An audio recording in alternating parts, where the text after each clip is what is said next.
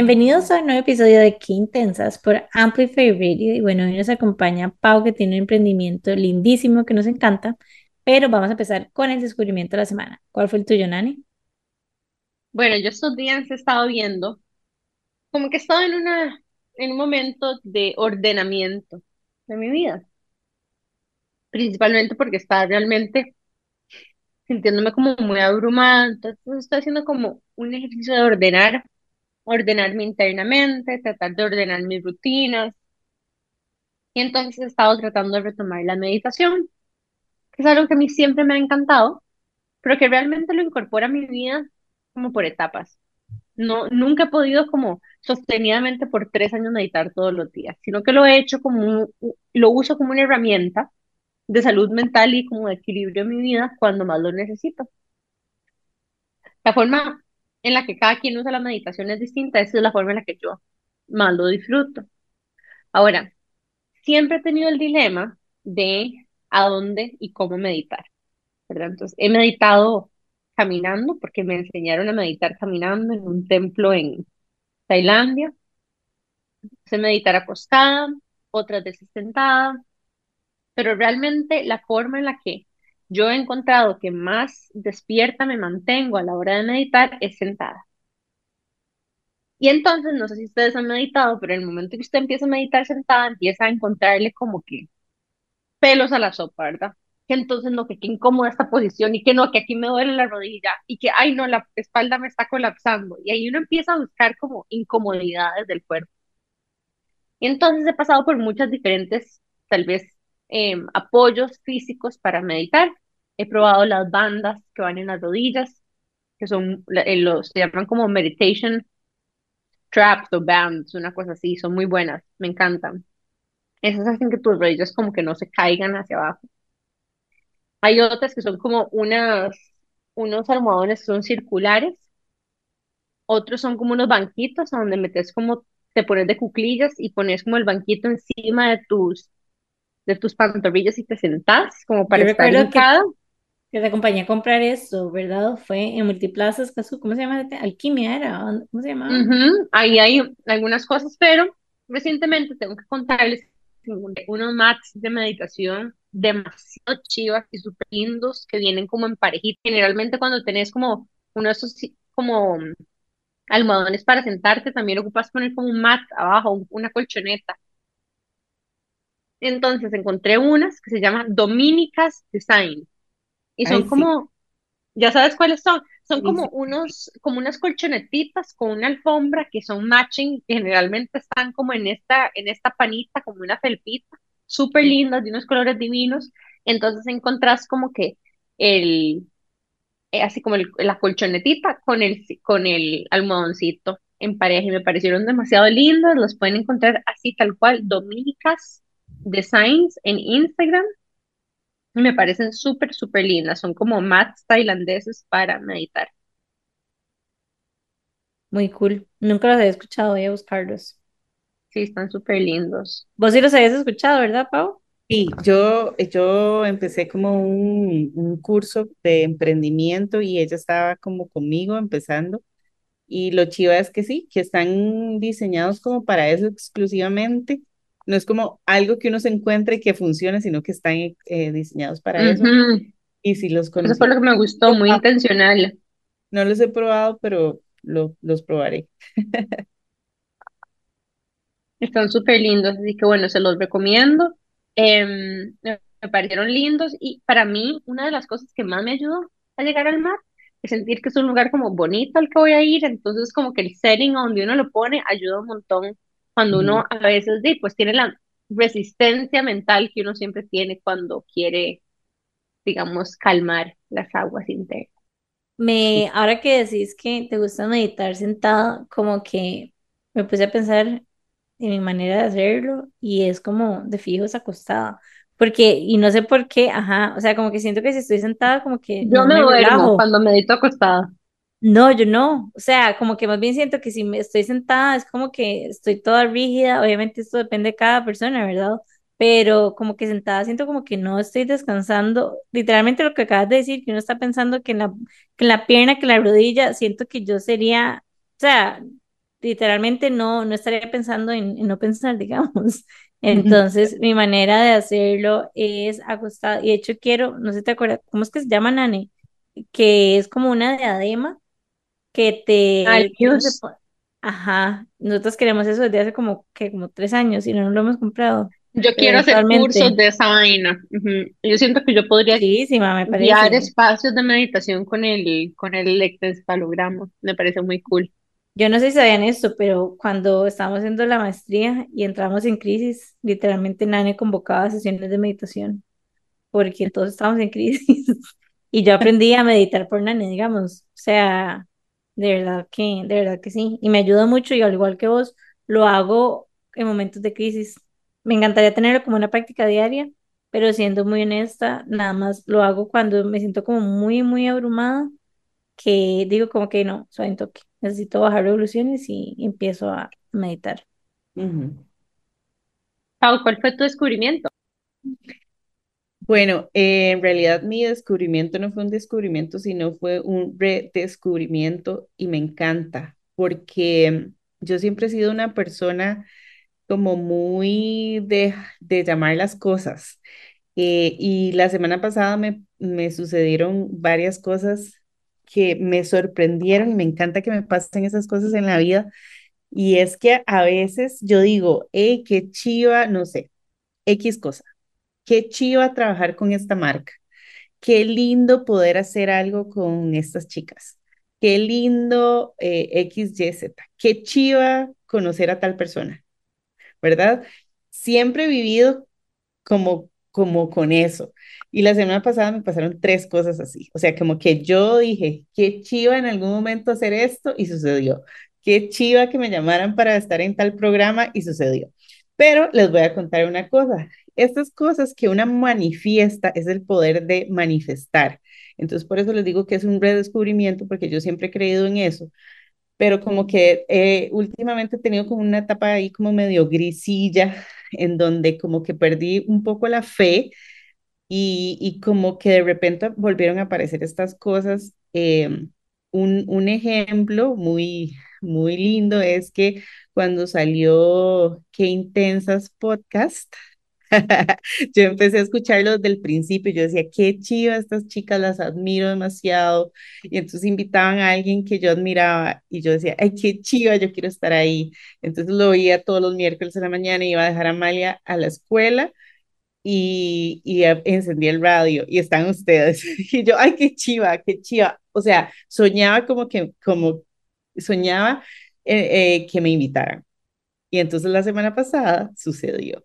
Entonces yo como que volví a creer en esa, en esa parte que tengo, que yo no, no sé, porque no sé si a todo el mundo le pasa, eh, pero a mí me pasa mucho. Pero les voy a decir una cosa, eso no sucede cuando uno dice, uy, qué chiva, yo quiero, uy, qué guapo ese mae, pues yo quiero andar con él. Eso no sucede así, uy, uy, qué chiva, hay no sé cuántos millones del acumulado de, del- del- de la lotería, yo me lo quiero ganar y ya, sino que es algo como que viene de un lugar muy sincero. No sé si ustedes me entienden y si les ha pasado, como que uno dice, hey, qué lindo Sí, trabajar como que es un anhelo del corazón, no un apego material. Exacto, es algo como muy sincero, yo lo veo como algo muy sincero. Y la semana pasada me pasaron tres cosas así al mismo tiempo, entonces yo llegaba y yo, bueno, ok, vamos el día a día, dejo a mi hija en la escuela, voy a llegar a trabajar y no sé qué, y de repente aparecía algo así. Entonces como que me hizo como hacer una pausa en el camino y decir y pensar que a pesar de que a veces hay, etapas en las que no existe como esa magia, ¿verdad? Que uno desearía tener todos los días eh, no hay que perder la fe en esas cosas, que que a mí me pasa que, como les digo, es de, desde un lugar muy sincero.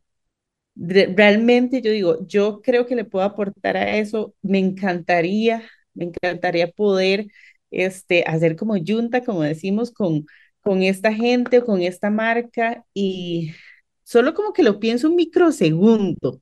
O sea, uno lo piensa como un microsegundo y yo, eh, qué chiva, H&M llegó a Costa Rica, qué chiva hacer algo con ellos. Punto, se, me, se acabó y, y seguí mi día a día. Dos meses después, hola, este, te escribimos de H&M y queremos que participas en... Y yo, ¿what? Lo manifesté. Hay otra palabra, como que hay unas palabras ahí como que están como de moda mm, proclamar, visualizar, manifestar, no sé, pero a mí me pasa mucho eso y la semana pasada, entonces como que redescubrí, como que me permití de nuevo estar como sensible y vulnerable a esa posibilidad de que lo que realmente queremos en la vida, si viene de un lugar muy sincero y de nuestras pasiones y de nuestros, del, no sé, eh, puede que suceda. Como soñar despierta. sí. Hay una tendencia en, en Instagram, perdón, en TikTok, que se llama como Lucky Girl Syndrome, que es básicamente como imaginarse que solo cosas buenas nos van a pasar. Y yo, al igual que vos, creo demasiado en la manifestación. A veces no pasa cuando lo pensamos inicialmente, pero eventualmente se termina, o sea, termina pasando. Entonces, sí, Qué loco. Ajá. Es que es como una forma de rezar también, yo creo, ¿sabes? Como que es como una combinación entre, entre sacar, ¿verdad? Y obtener claridad acerca de lo que querés, porque al decirlo, a veces como que te das cuenta de lo que está en tu inconsciente que es. querés. Eso es una cosa. Segundo, es una forma como también de rezo en el sentido como de, ¿verdad? De generar un acto de conexión con el universo, ¿verdad? De alguna forma en, en, en manifestar tus intenciones y lo que querés. Y como putting it out there. Y después, este, otra Sí, forma, otra cosa chiva es que mm, a la hora de expresarlo, em, puedes movilizarte en esa dirección también, ¿sabes? Y, y, y en la medida que lo repetís suficientes veces, funciona también como un poquito de programación, ¿verdad? En el cerebro. Entonces, de repente, como que estás programándote que vas hacia ahí, estés haciéndolo consciente o no, ya vas como que sembrando esa idea, ¿verdad? Es como consumir ese contenido de una misma y me parece demasiado poderoso esta idea como de que uno puede generar el contenido que uno quiere consumir también, ¿sabes? Se van abriendo puertas y puertas. Y, y, y uno oye muchas cosas como, hey, manifestemos, seamos agradecidos, man- eh, practiquemos la gratitud y, y a veces uno pasa todo el día como agradeciendo y haciendo un montón de cosas y no suceden. Pero es que no funciona, no funciona si no viene de un lugar muy genuino y muy real y muy auténtico las cosas que uno dice, como así, como lo dije en chiste, o sea, me quiero la, obviamente me quiero ganar la lotería, eso no funciona así. Entonces me sorprende, lo rico de todo esto es que uno se, además se sorprende de que, de que sí, sí suceden las cosas. Entonces, bueno, ese fue mi redescubrimiento de la semana. Bueno, mi descubrimiento de la semana es un lugar que se llama Maderos, que queda en Sabanilla. Cuando yo pensaba en Sabanilla, pensaba como Sabanilla ciudad, pero no es Sabanilla como en la montaña. Entonces tiene una vista espectacular y como un espacio súper lindo, pues digamos, inclusive para los chiquitos, para que jueguen. Y, y sí, bueno, la cosa es que celebramos el cumpleaños número 100, obviamente era como full familia extendida, o sea, era un montón de gente, había un montón de cosas que coordinar y ellos fueron como demasiado abiertos, ¿sabes? Como tuvieron la flexibilidad, digamos, para hacer el evento ahí y, y me gustó demasiado la comida, o sea, como que no, como que yo ¿Qué nada más tipo de iba, comida es?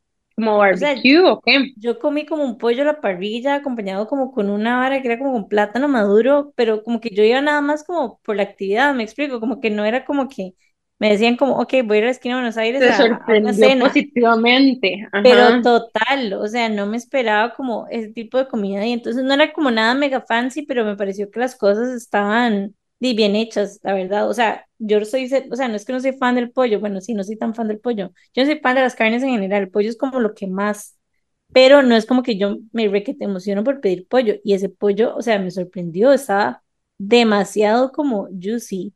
Entonces, sí, o sea, es como un lugar, inclusive, o sea, no les voy a decir Como para que hacer un paseo de domingo. eso es lo que iba a decir, ajá, o sea, no es como que vas a ir a la playa o algo así, es como algo que queda cerca, que tiene como un ambiente diferente y, y sí, me gustó la comida. Y ahí, pasaste por esto muy rápido, pero tu tía cumplió se- 100 años. O sea, ¿quién llega Es a los 100 años increíble. día? Me estoy estoy No, impresionadísima. y no es solo 100 años, o sea, es como como el nivel en el que ella está. Es impresionante, es la hermana de mi abuelita. y, y es rajado como lo bien que está. O sea, lo único que tiene es que obviamente le cuesta movilizarse, pero camina con bastoncito, digamos, y está un poquito sorda, pero eso es todo. O sea, yo, o sea, yo quiero ser, es más, ojo esto, le dijo a mi mamá que le buscara un trabajo a medio tiempo, así de no, energía, ajá, en la vida. Y mi mamá como, ¿qué? Exacto. Tiene como demasiada, sí, tiene como demasiada energía y bueno, estuvo, y estuvo súper lindo estar, estar ahí. Así que sí, ese fue mi descubrimiento de la semana. Highly Voy recommended. a ir, yo voy a ir con mi familia porque los domingos siempre vamos a, bueno, no siempre, pero tratamos de ir a, a almorzar todos juntos, entonces, y queda cerca porque somos de San Pedro. Sí, te Maderos, queda súper, Madero se llama, ajá. Súper, gracias. Es lindo, a mí me gusta como en general buscar como lugares fuera de San José también, como que uno cambiar un poco como el chip, pero a Ajá, veces como que digo, no tiene como tan presente qué opciones hay. súper. Y bueno, hoy tenemos a una persona muy especial que nos topamos en, creo que uno de los primeros eventos que nosotras hicimos para, Y el eh, bootcamp, eh, acuérdate también, cuando ajá, estábamos empezando a hacerlo. sí, o sea, como que siento que nos has visto como crecer y evolucionar, ha sido muy lindo. Y es que bueno, hoy tenemos a Paula Díaz, ajá, Pau, que es diseñadora, ilustradora y letrista. Y em, ella tiene un emprendimiento que se llama La Tipoteca, em, porque justamente, bueno, ella estudió en la Universidad de Costa Rica eh, la carrera de Bellas Artes, hizo un énfasis en diseño gráfico y como muchas diseñadoras, trabajó por casi 12 años en agencias de publicidad, pero siempre tenía como que este side business de la tipoteca, ¿verdad? Y nace un poquito desde ese espíritu emprendedor que compartimos, pero también se potenció cuando quedó embarazada y decidió renunciar a los seis meses de embarazo para iniciar este proyecto. Suena loco, ¿verdad? Mm, y bueno, a través de diferentes proyectos de diseño gráfico y creatividad, sacó esta especialidad en lettering y caligrafía y hoy en día lo que hace es impartir talleres, de hecho casi todos los fines de semana, en un estudio que tiene súper lindo en San Pedro, em, que están abiertos realmente a todo, mm, o sea, a cualquier tipo de edad, profesiones y cursos. Em, es una persona creativa que está siempre en busca de nuevos lenguajes visuales y expresivos para comunicarse y es la mamá de Amalia. Em, una niña sumamente creativa y divertida que le inspira y la motiva todos los días. Bienvenida a Qué Intensas, Pau. Muchísimas gracias. Qué emoción estar aquí con ustedes. Nosotras hicimos un evento con atleta de inauguración de la tienda, súper lindo, a donde Pau estaba haciendo como básicamente unos mensajitos. Y Pau hizo uno de los primeros mensajitos que decía qué intensos escritos. De hecho, es el primero y el único que tenemos, yo creo, hecho a mano. Sí, me Nos acuerdo, tomamos unas fotos lindísimas. me acuerdo es, perfectamente. es súper gata y, ¿cómo se llama? Lleva muchísimos años emprendiendo, así que tiene muchas historias que contarnos. Pero antes nos vamos a ir rápidamente a un corte comercial y ya casi estamos de regreso con más de Quintensas por Amplify Radio. Qué intensidad. Estamos de regreso con más de Quintensas por Amplify Radio y hoy nos acompaña Pau, que tiene un emprendimiento lindísimo de tipoteca, pero que en realidad ha tenido varios emprendimientos y tiene muchas historias que compartir. Pau, vos nos cortarías un poquitito de tu historia. Claro. Bueno, yo soy de Bellas Artes de la UCR y orgullosamente.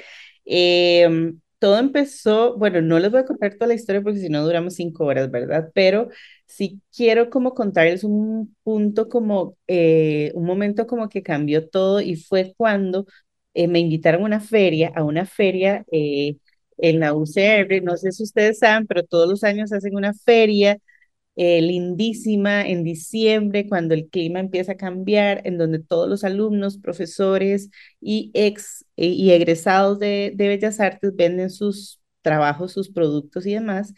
Y a mí me dijeron, hey, va a haber, va, van, es la convocatoria de la feria, eh, ¿quieres participar? Y yo, jamás, o sea, ¿cómo jamás? Yo soy artista y yo eh, todo lo que hago es para expresar mis sentimientos y yo soy demasiado tímida toda la vida me etiquetaron como una niña súper callada, tímida, etcétera. Entonces yo me quedé y me grabé esa etiqueta en la frente. Entonces, cuando estaba en la UCR, cuando, eh, cuando estudiaba Bellas Artes, yo era artista. Entonces tenía como de referente a Van Gogh, que se, se cortó la oreja, ¿verdad? Y, y, y, un montón de artistas que no vendían sus obras y que nada más... De mártires. Ah, era una, una, una, un sinfín de historias de mártires, entonces uno se lo cree y uno cree que tiene que ser así. Es, es muy, muy feo, pero es la realidad. Entonces, cuando me invitaron a esa feria, yo dije, bueno, voy a, voy a ir.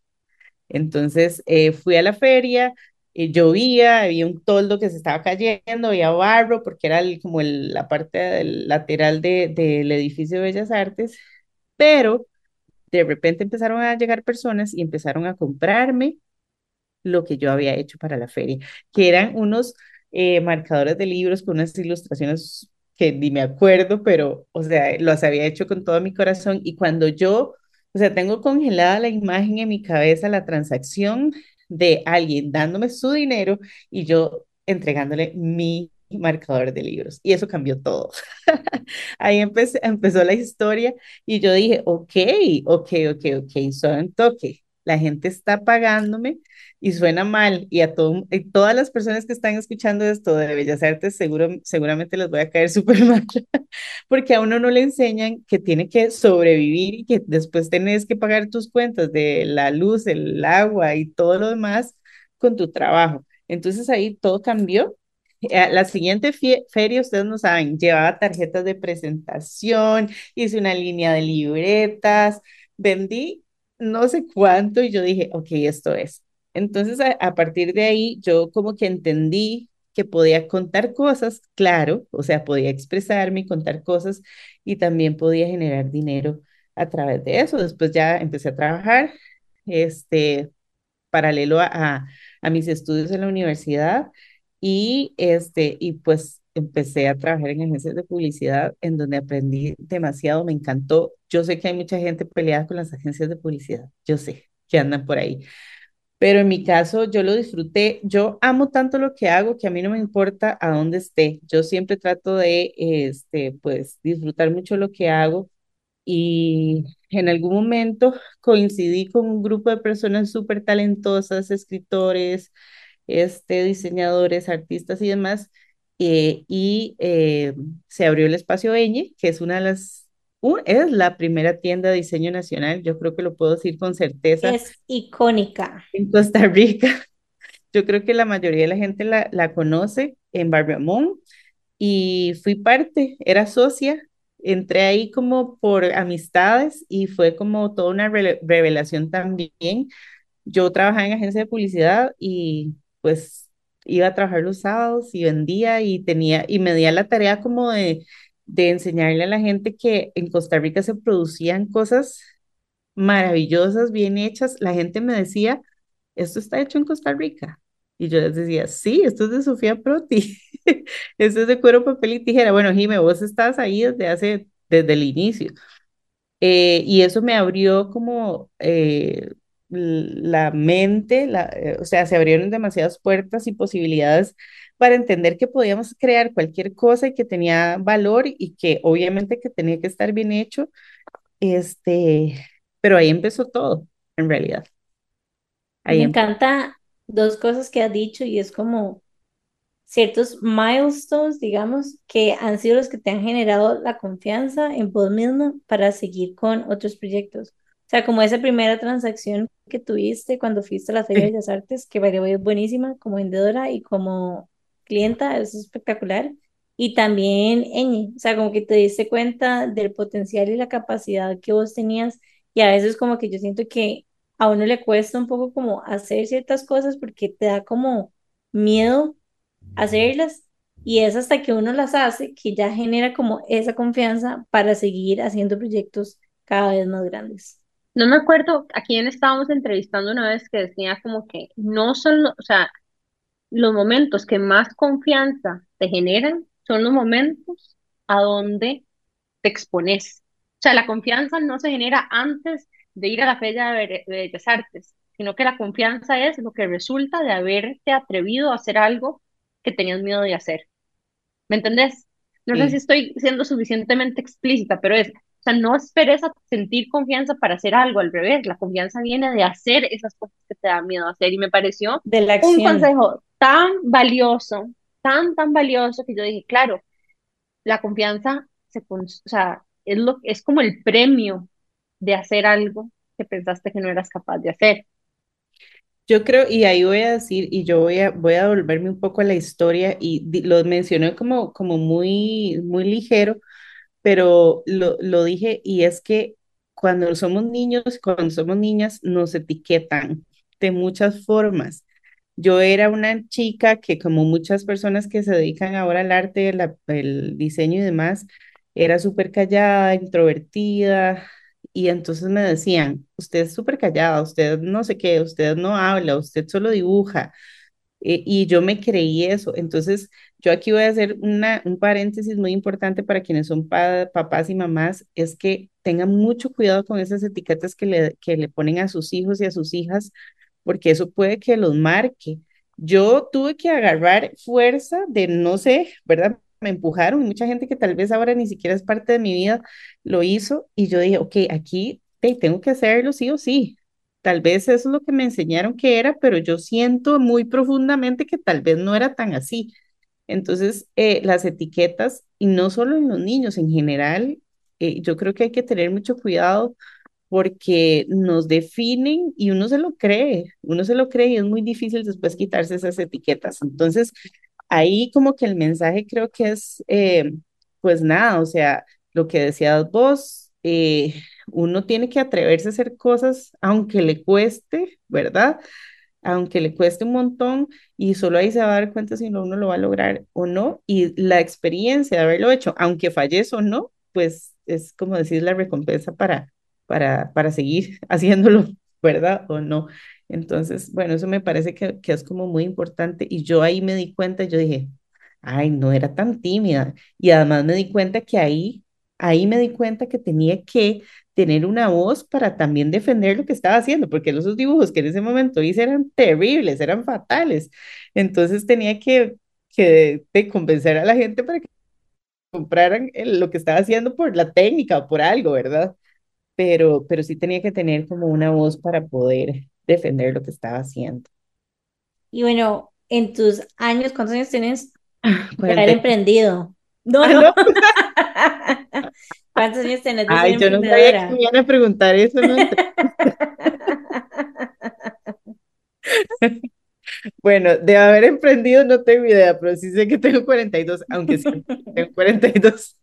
Bueno, tenés muchísimos años de haber emprendido y bueno, mi pregunta viene de, de tu experiencia también como emprendedora, porque emprender es difícil, hay como muchos, yo lo veo como un roller coaster de emociones y quería preguntarte por cuál es para vos como ese momento más difícil o cuál ha sido ese momento más difícil de navegar.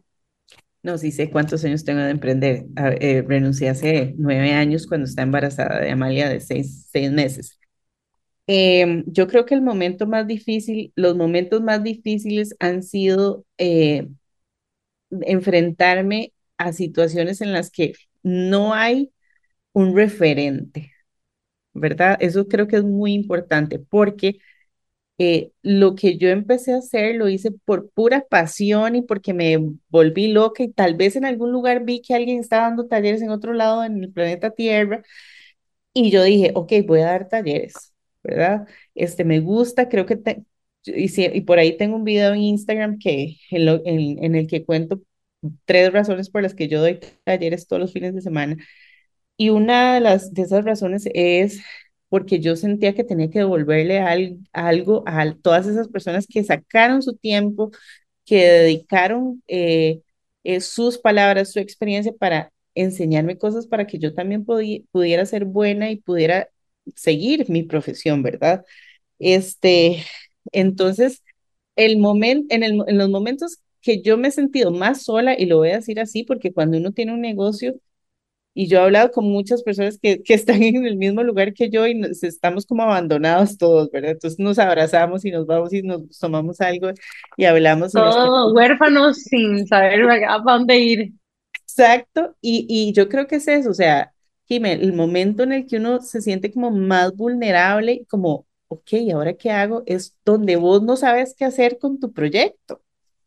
Y de repente yo hago un taller que desde hace nueve años y hay ahorita 50 personas haciendo el mismo taller.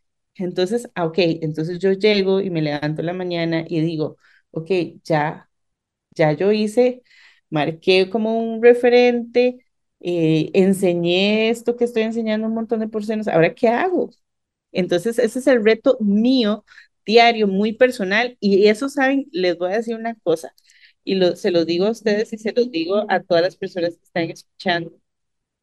Eso no se logra metiéndose a Google y, a Pinterest y, a, y metiéndose a las personas que hacen lo mismo que, que uno. Eso, uno, el paso a seguir no se, no se consigue así. El paso a seguir es eh, eh, haciendo como una introspección, sabiendo qué es lo que realmente uno quiere eh, y pensando en qué valor, qué puede darle uno más a la gente con lo que uno está haciendo. Y eso es lo más difícil. Y hay días en los que no aparece nada, hay días en que aparecen mil ideas que uno no sabe ni por dónde empezar para hacerlas. Entonces, yo creo que ese es el momento en el que uno se siente más vulnerable, más solo. Y saben qué, cuando uno está en ese momento y además tenés que pagar todo lo que tienes que pagar porque tenés que vivir de esto, ¿verdad? Entonces, este, eh, ¿cómo hacer para poder mantenerte vigente, eh, seguir haciendo lo que amas con todo el alma, ¿verdad? Y no verlo solo como un trabajo y poder seguir viviendo, poder seguir dedicándole tiempo a tu hija, que fue como cuando yo renuncié, cuando tenía seis meses de embarazo, o sea, yo quería tener un, un emprendimiento, un negocio y lo que sea, pero lo que quería era estar con mi hija. Yo no me imaginaba estar en una agencia y salir a las 10 de la noche y no verla. Yo lo que quería era estar con ella. Entonces, este, este proyecto que yo tengo nació de ahí y de las ganas de, que siempre he tenido de, de, de tener algo propio.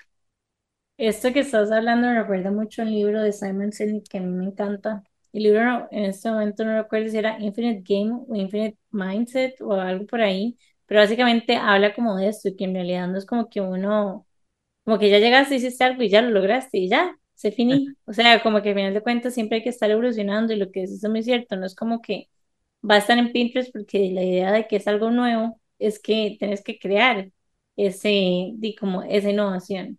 Entonces, es como parte del proceso. A veces queremos como saltarnos ciertos steps, por decirlo de alguna manera, como que queremos una solución y ya, y como que ya inventemos esto y nunca más, porque obviamente hay como demasiado struggle y sentimientos incómodos alrededor de, pero también son estas situaciones las que nos ayudan a evolucionar. Y también quería decir aquí que es como, hay, hay una resistencia importante a, bueno, no sé si ustedes la sintieron, pero a la crítica de como descarrilarse de algo que es conocido y familiar para la gente. Yo me recuerdo como en mi etapa a donde empecé a hacer consultorías y me inventé mi propio espacio, o sea, yo, yo me inventé mi propio think tank cuando yo decía, bueno, yo voy a hablar de la neurociencia en la innovación y en el desarrollo de conciencia de empresas y entonces voy y me empecé, me empecé a fumar así como súper verde y yo decía, bueno, este va a ser el mundo donde yo voy a navegar, ¿verdad? Y yo me hice como un castillo de arena donde yo, ¿verdad? Como mi happy place, digamos. Em, y dije, bueno, aquí algo va a haber. Y me empecé a lanzar a hacer charlas de neurociencias para empresas y conciencia y como herramientas de salud mental, pero no enfocadas en psicología, sino como que en, ¿verdad? La parte como de neurocientífica, lo que estaba pasando y qué pasaba en el cerebro cuando se meditaba y por qué era importante para la creatividad. Y hubo mercado, ¿verdad? Pero el, el, el miedo al juicio, o sea, yo me recuerdo que lo último que yo quería era que la gente de mi campo de la ciencia se enterara que yo estaba haciendo eso porque me daba como vergüenza. No sé cómo lo puedo explicar, pero es como, como que yo sentía que era como una desertora, A mí me pasa, em, eh, te entiendo perfectamente, porque imagínate que yo, o sea, yo estudio en Bellas Artes, entonces hay que ser artista, no hay que cobrar por lo que vos haces, entonces yo cobro, o sea, yo cobro por lo que yo hago, ya hago talleres y cobro, y hago no sé qué y cobro. Y, y, y hay una, ah, por ahí tengo un lettering viejísimo, una frase que, que escribí que viene a algún lado que decía como no diseñes para los diseñadores, diseñá para todo el resto del mundo. Y es eso, o sea, cuando vos estás y salís de tu burbuja, de donde cuando estudiaste, que están todos tus colegas que tienen un objetivo ahí, que tienen, ¿verdad? Que, que es el que se supone que tenemos que hacer, que tener, y te salís de ahí, digamos, a veces yo digo, ay, seguro le caigo mal a todos los diseñadores o todos los diseñadores y artistas y no sé qué van a decir esta, esta capitalista, ¿verdad? O sea, o sea, fatal. Está vendida, dice.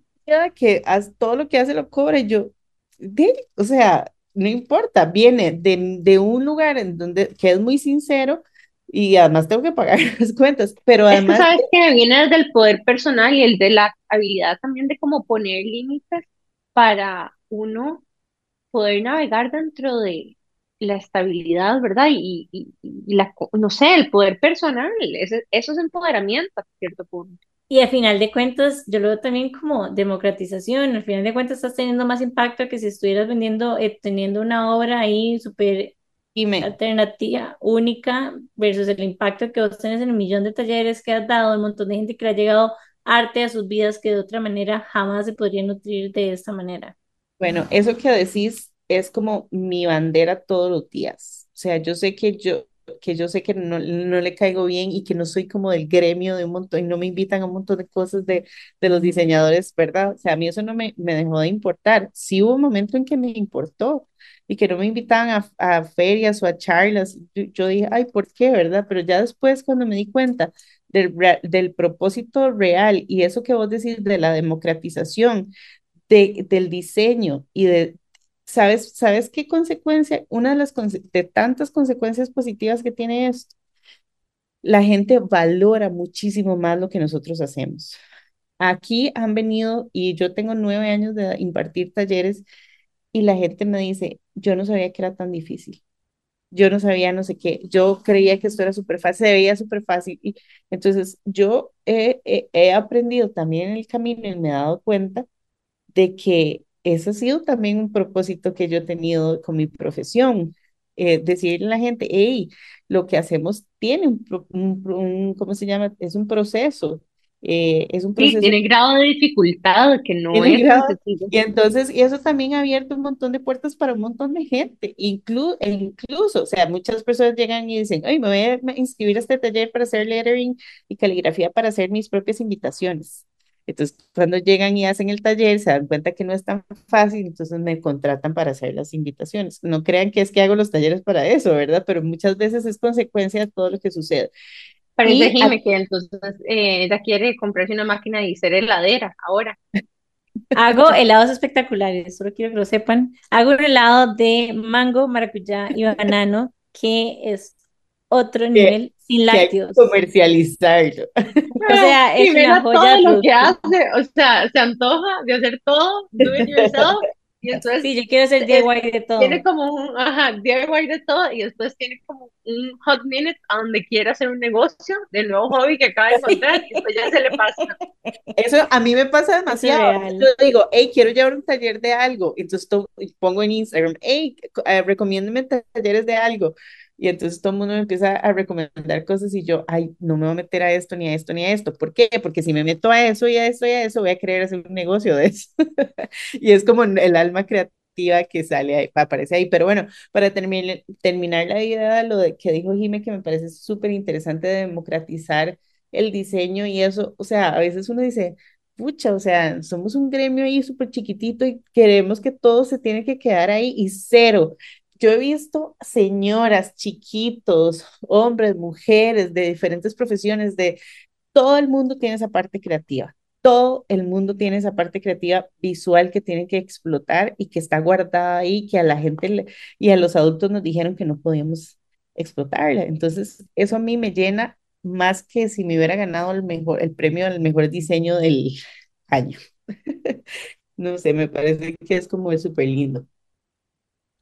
Una historia que nos estabas contando que me parece también súper valiosa de compartir fue cómo se vivió para vos la pandemia. Sí, eh, bueno, para todos fue como sorpresa y nadie, y todos, todos creo que nos adaptamos. A mí me pasó que, bueno, yo estaba como en un muy buen momento en talleres presenciales, Este, eventos, yo hago muchísimo eventos y personalizo cosas con lettering, caligrafía para marcas. Y cuando empezó el confinamiento y nos encerraron a todos, me quedé sin ni un trabajo, o sea, no tenía nada.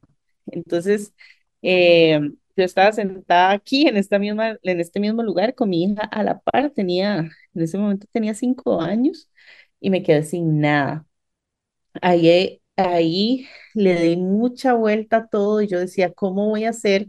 Primero para generar un eh, ingreso y para poder estar presente eh, eh, en todas las casas, todas las personas que querían aprender a hacer lettering, caligrafía, eh, desde la casa, ¿qué hacemos? O sea, ¿qué hacemos? Entonces le di vueltas y vueltas y vueltas y ahí eh, surgió la idea de las guías de práctica para imprimir en casa.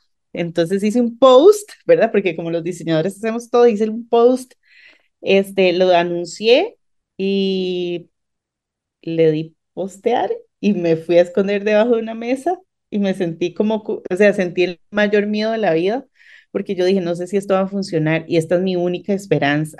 O sea, ustedes saben como, es como el último cartucho, ¿cómo se dice? No sé, es como el último cartucho. Entonces yo me metí debajo de una mesa y yo, yo ya me quedé ahí y de repente empezaron a aparecer los mensajes, yo quiero, yo quiero, yo quiero, yo quiero, yo quiero. La idea era que podían eh, imprimir la guía de sus casas, entonces yo les vendía el PDF, o sea, era una guía práctica eh, digital.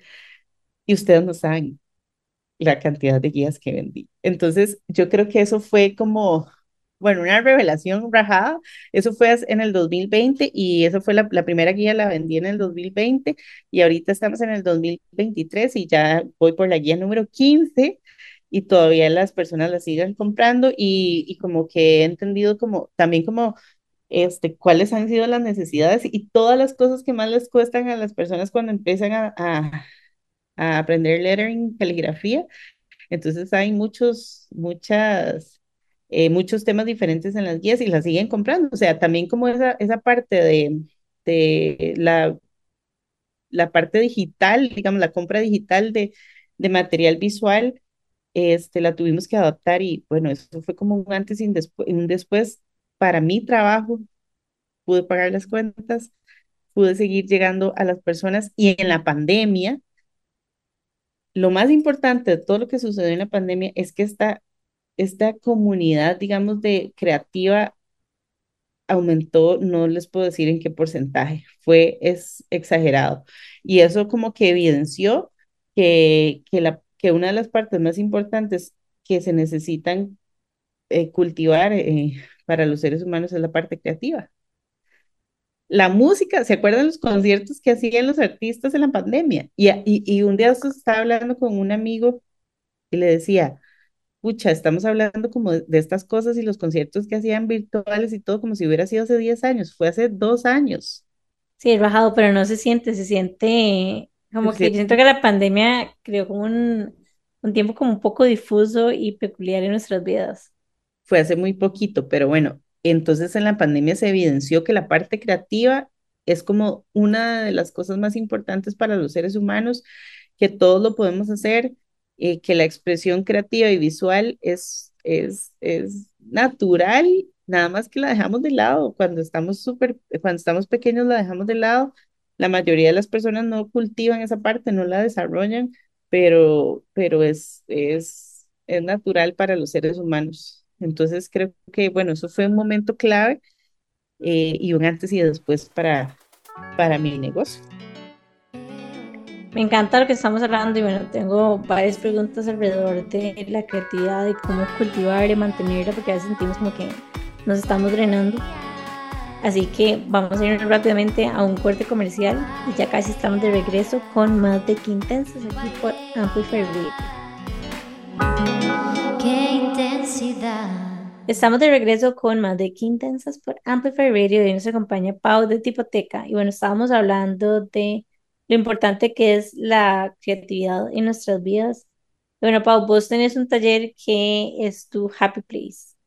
¿Cómo haces vos para mantener ese espacio como un Happy Place, siendo también tu trabajo? Sí, todo el mundo llega aquí y me dice, este lugar es demasiado bonito, me, quedo, me quiero quedar aquí por siempre, Este, y entonces a mí como que me hace pensar muchísimo en que sí, también para mí es mi happy place, pero siempre trato como de nutrirlo. Y llega un momento en que tengo que salir de acá a donde están todos mis, mis marcadores, mi papel, mis libros preferidos, todo está lleno de color, hay, están todos los materiales que, que pude haber soñado alguna vez, que no tuve y que me compré y que después me di cuenta que no, no los usaba para nada. y tengo que salir de aquí también para, para traer nueva información definitivamente, este, lugares nuevos. Yo creo que a veces ay, a veces uno dice, pucha, ¿qué hago? O sea, no solo está Netflix, no podemos quedarnos todo el tiempo frente a una pantalla pensando en que nos vamos a nutrir solamente de lo que vemos en una eh, ahí, ¿verdad? Eh, yo soy de ir a conciertos y a oír todo tipo de música y todo el mundo me juzga, digamos, andaba viendo Camilo, entonces todo el mundo me vacilaba y me decía, este, que porque iba a ir a un concierto, este, llevé a mi hija Amalia de 8 años y estaba compartiendo con toda su, su generación y no me importa, bailé, sudé, canté, o sea, como nunca. Para mí eso es como nutrir la creatividad.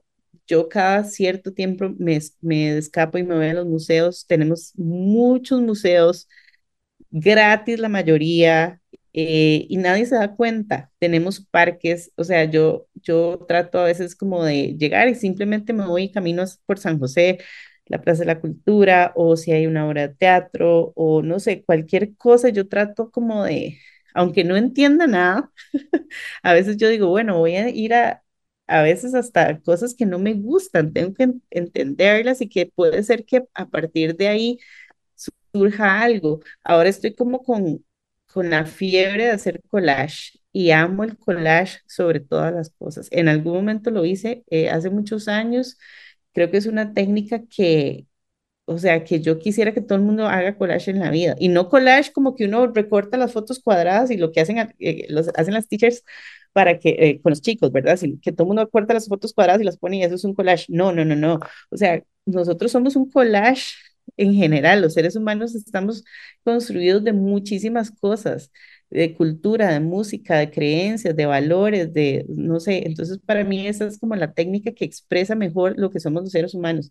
Entonces yo tengo revistas y me encanta como recortes viejos y busco como este, en Google como, eh, no sé, fotos antiguas. Un día de estos, eh, bueno, en Transitarte hubo como una, bueno, hubo varios espacios ahí interesantes, pero llegó como en la estación del tren del Atlántico llegó una gente como de antigüedades. Entonces tenía un cajón con fotos antiguas y periódicos viejos y yo me volví loca. Y yo dije, necesito comprar todo esto. Y entonces lo he incorporado como al collage. Este, entonces eso, como buscar nuevas técnicas como que nos reten, porque uno dice, ay, sí, a mí me gusta hacer el lettering. Entonces ya aprendo lettering y hago lettering con acuarela, con tiza, con no sé qué, y ya lo dominé y punto. Entonces me voy a poner a dar talleres y ya. Pero llega un momento en que uno dice, ok, ¿qué más puedo hacer con esto? ¿Qué puedo aportar, eh, a, aportarle a la gente y qué puedo, con qué puedo retarme yo? Entonces, y hay tanto que hacer que a veces yo digo, pucha, no me, no me va a alcanzar la vida para hacer todo lo que quiero.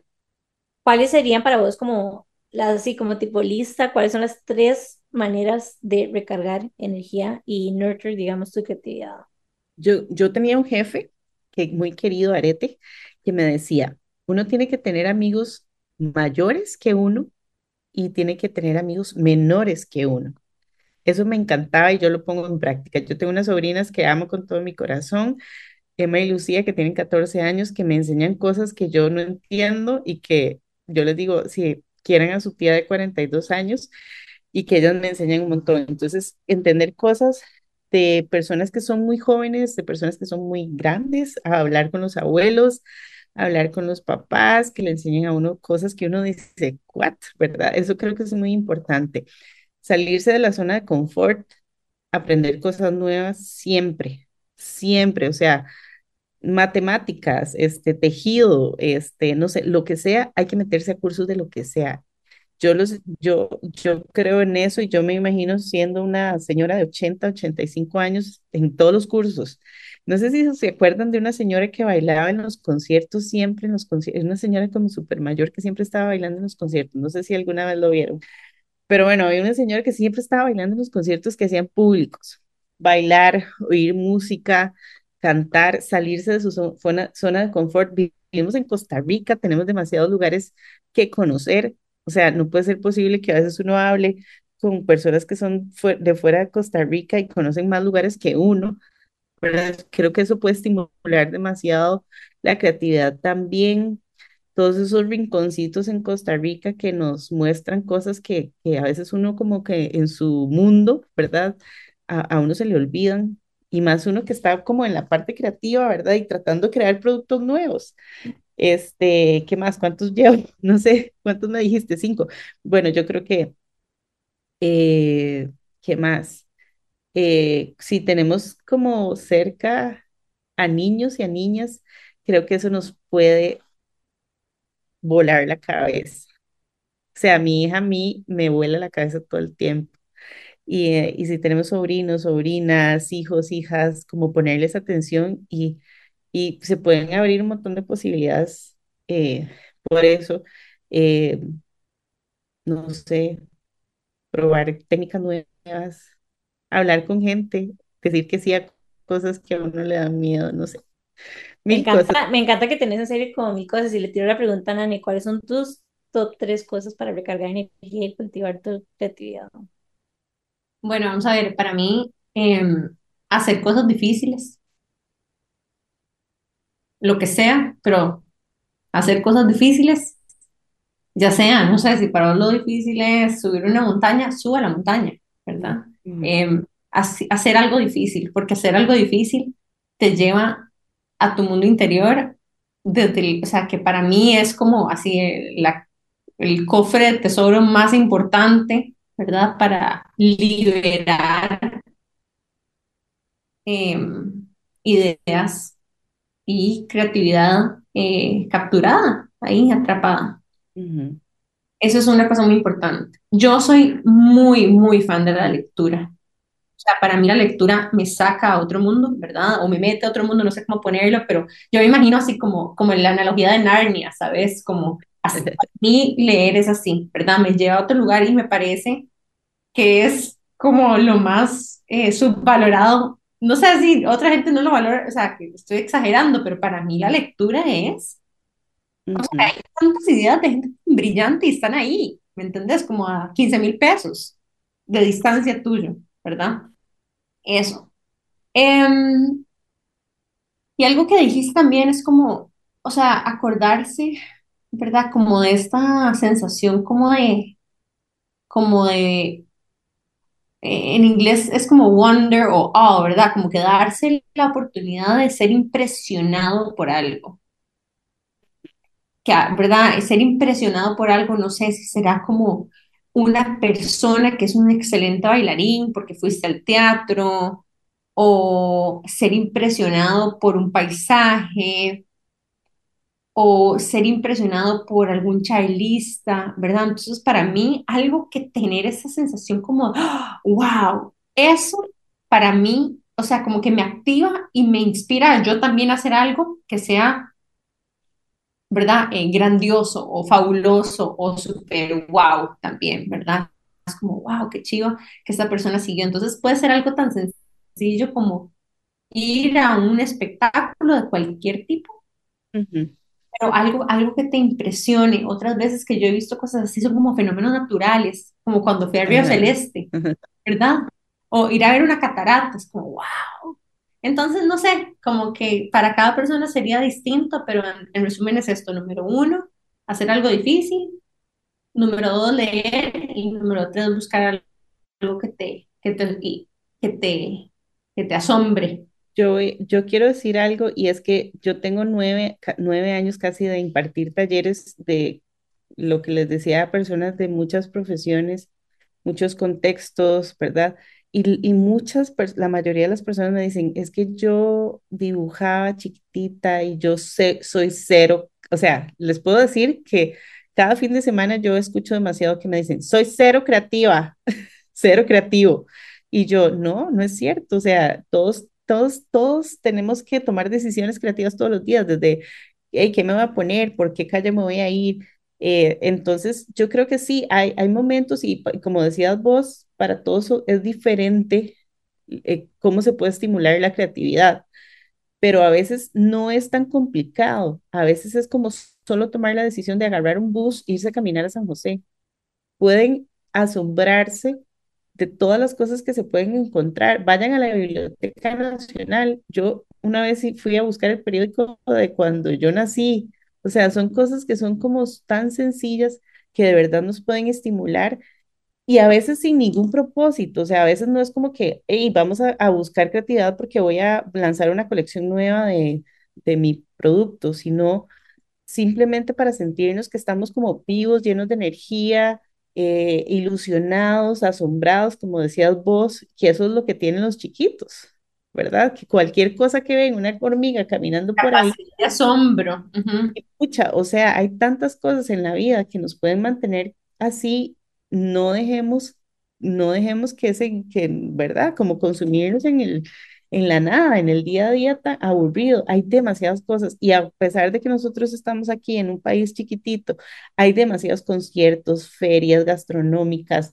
Vayan al barrio chino, vayan a San José a caminar, vayan a Guanacaste, vayan a los volcanes, vayan a las, a las, ¿cómo se llama? A las cavernas estas, Barra Honda este, vayan, no sé, hay tantas cosas que a veces uno dice, vayan a ver películas, como decís vos, lean libros que, o sea, ni siquiera tenés que gastar ni tanto, ¿verdad? Puedes hacer un trueque con, y buscarte un libro que te explote la cabeza. Hay tantas cosas que hacer y, y, y de verdad es como, yo lo, lo que quiero como es decir para, para cerrar es que la creatividad es un superpoder eh, para mí es un superpoder y podemos convertir una hoja en blanco en cosas maravillosas y, y nos mantiene eh, ocupados, nos mantiene alegres, nos mantiene como positivos. La caligrafía del lettering es meditación, nos mantiene presentes, nos mantiene activos mentalmente. Tenemos que acordarnos de cómo empezar una letra y cómo terminarla. Entonces, de verdad, la creatividad está en todas las, alrededor y nada más es como que atreverse un poquitito y todo lo podemos hacer, todo lo podemos tener presentes, presente en nuestras vidas. Gracias por compartir, Pau. Y Jime, ¿cuáles son tus top three go-tos para em, tal vez sí, enriquecer tu creatividad? Creo que mis top tres son, número uno, cursos. Me encanta hacer cursos porque como que automáticamente me inspiro y me dan como ganas de probar cosas nuevas. Me gusta también, y aquí voy a decir las dos cosas porque son como opuestas, pero me ayudan un montón. Número uno es hacer, cuando estoy haciendo como un proyecto en específico y más allá de imaginarme algo, es como empezar a hacer y sé que voy a fallar y que no necesariamente la primera me va a quedar como me gusta, pero al final de cuentas, después de estos errores y como este juego es que empiezan a surgir las cosas. Y algo que he aprendido con el tiempo es que para poder ser creativa, para poder cultivar mi creatividad tengo que descansar. Cuando estoy en survival mode, literalmente nada fluye. Entonces, cuando necesito crear, digamos que la, el descanso, pero en general, el descanso no es negociable. Bueno, creo que esos serían como mis tres. Me encantan. Y bueno, si ustedes están escuchando y querían algún tipo de nudge, en alguna, un empujoncito en alguna dirección, para descansar o buscar creatividad o salirse de su zona de confort, esperamos que estos últimos tips que les compartimos sean súper de útiles y de uso para todos ustedes. Y bueno, Pau, contanos un poquitito más cómo te pueden encontrar y qué tenés vivo en este momento en Tipoteca. Bueno, mil cosas. Siempre, como les digo, estamos como buscando qué hacer para poder compartir nuevas técnicas para que ustedes puedan aprender cómo explorar esa creatividad y acercar, acercarse a esa parte creativa. Yo hago talleres todos los fines de semana eh, con diferentes técnicas para aprender a hacer lettering y caligrafía, o sea, letras. Y este, me pueden eh, encontrar en redes sociales, en Instagram y en Facebook como Tipoteca Costa Rica. Al final de cada mes y al principio cada mes este, les comparto las nuevas fechas. Son talleres para todo el mundo, no tienen que ser artistas, no tienen que ser diseñadores, no tienen que tener bonita letra. A veces me dicen, tengo que tener bonita letra, tengo letra horrible. Y definitivamente no. Este, yo los invito y las invito a que se atrevan, este, porque muchas puertas y posibilidades se pueden abrir con estos talleres. Muchísimas gracias, Pau, por habernos acompañado. De fijo, estamos seguros de que nos vamos a seguir topando. Darles las gracias a todos por habernos acompañado en este episodio. Esperamos que lo hayan disfrutado tanto como nosotras. Y bueno, antes de que se nos olvide, digamos los Instagram para que puedan seguirnos. Entonces, recordarles, el de Pau es tipoteca. Tipoteca, como hipotecar una casa, pero en vez de la H, una T. Tipoteca, Costa Rica Instagram, Facebook. Y ahí me pueden escribir, me pueden pedir consejo, este, hacer las consultas de los talleres, inscribirse y demás. Hipoteca Costa Rica. Ok. Nosotros, ya saben, estamos en Instagram como que intensas podcast y Amplify pueden encontrarlo como Amplify Radio FM.